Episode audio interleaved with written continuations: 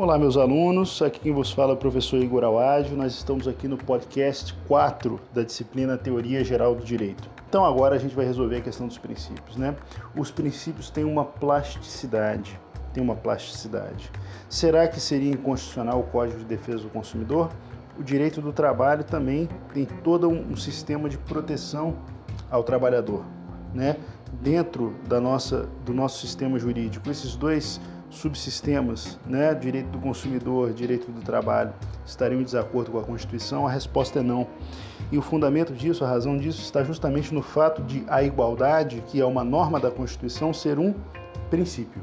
Então, nós temos lá o princípio da igualdade, o princípio da isonomia.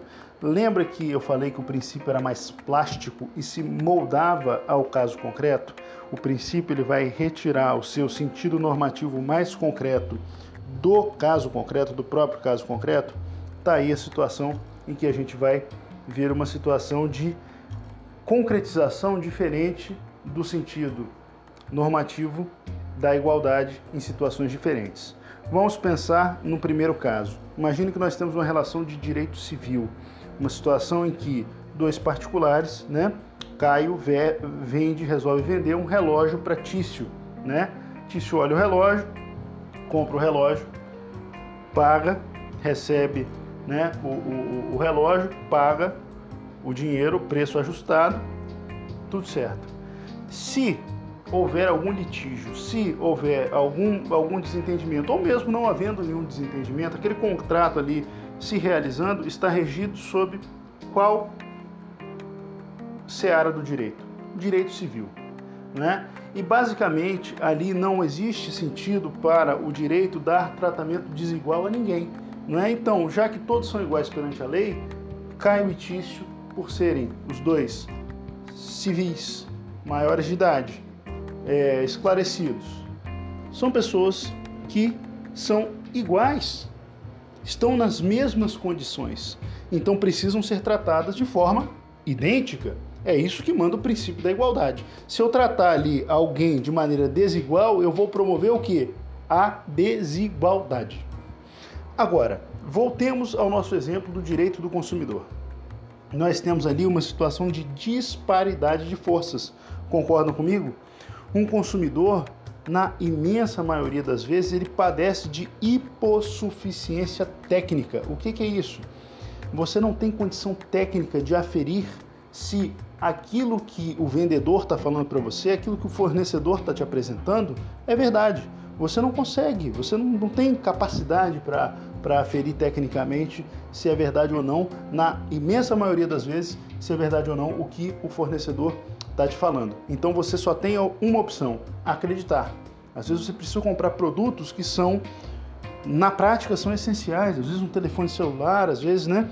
É, é um computador, que é um instrumento de trabalho, você não tem capacidade técnica para aferir né, se tudo aquilo que está sendo vendido, está sendo propagado para você, é verdade. Então, você compra né, e você precisa acreditar no que o fornecedor está te dizendo. Vocês acham que existe uma situação de igualdade aí? Não, não, não. Existe uma situação de disparidade de forças. Existe uma, um lado que é mais forte e um lado que é mais fraco. Quem é o lado mais forte na relação do direito do consumidor? O fornecedor. Quem é o lado mais fraco? É o consumidor. Então, isso significa que como é que o princípio da igualdade vai, se, vai ganhar sentido normativo numa relação dessas? O princípio da igualdade vai ganhar sentido normativo numa relação dessas, tratando as partes de forma desigual. Como assim, professor? Ora, não falei que o consumidor é mais fraco que o fornecedor? O fornecedor não é mais forte que o consumidor? Então, lembra que eu falei também para vocês, e não é, não é preciso ser jurista para saber, que o código de defesa do consumidor, e aí se justifica o termo defesa, ele dá uma série de facilidades para o consumidor, ele dá uma série de, uma, uma série de proteções ao consumidor não é isso que acontece? Por que isso acontece? Porque o consumidor é a parte mais fraca. Então nós temos uma relação jurídica que ela é desigual por natureza. Mas aí o que, a Constituição diz? todos são iguais perante a lei.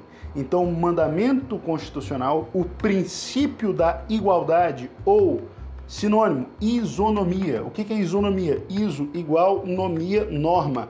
Igualdade perante a lei, igualdade perante o direito. O princípio da isonomia ou o princípio da igualdade, nesse caso concreto, vai ganhar contornos normativos da seguinte forma: tratar as partes de forma desigual. Ou seja, eu vou proteger a parte mais fraca. Quando protejo a parte mais fraca, eu promovo o quê? A igualdade, ou seja, eu faço um contraponto àquela situação inicial que era desigual, um mais forte e um mais fraco. O direito vai e protege o mais fraco. Quando ele protege o mais fraco, ele faz um ele contrabalanceia essa situação de desigualdade. Quando ele faz esse movimento, quando o direito faz esse movimento, ele está agindo em direção à promoção da igualdade. Então vejam que curioso. Num primeiro momento, lá no exemplo do podcast número 3, Caio e Tício, Caio comprou o relógio de Tício. São duas pessoas iguais. É uma situação jurídica, uma relação jurídica de igualdade. Certo? Então, como é que o princípio da igualdade ele vai se concretizar ali? Dando tratamento idêntico às partes. Situação 2, direito do consumidor. O consumidor é mais fraco que o fornecedor. Como é que o princípio da igualdade vai se concretizar ali, tratando as partes desiguais de forma desigual. Para promoção de quê? Para promoção da igualdade. Então eu protejo o mais fraco em relação ao mais forte e eu quebro, eu faço, eu mitigo, eu contrabalanceio a relação de desigualdade existente. Então, olha só que curioso, muito diferente da aplicação com base no tudo ou nada, que é dura e inflexível, os princípios eles conseguem ter essa plasticidade e se amoldar ao caso concreto. Tá certo? Até o próximo encontro, fiquem com Deus.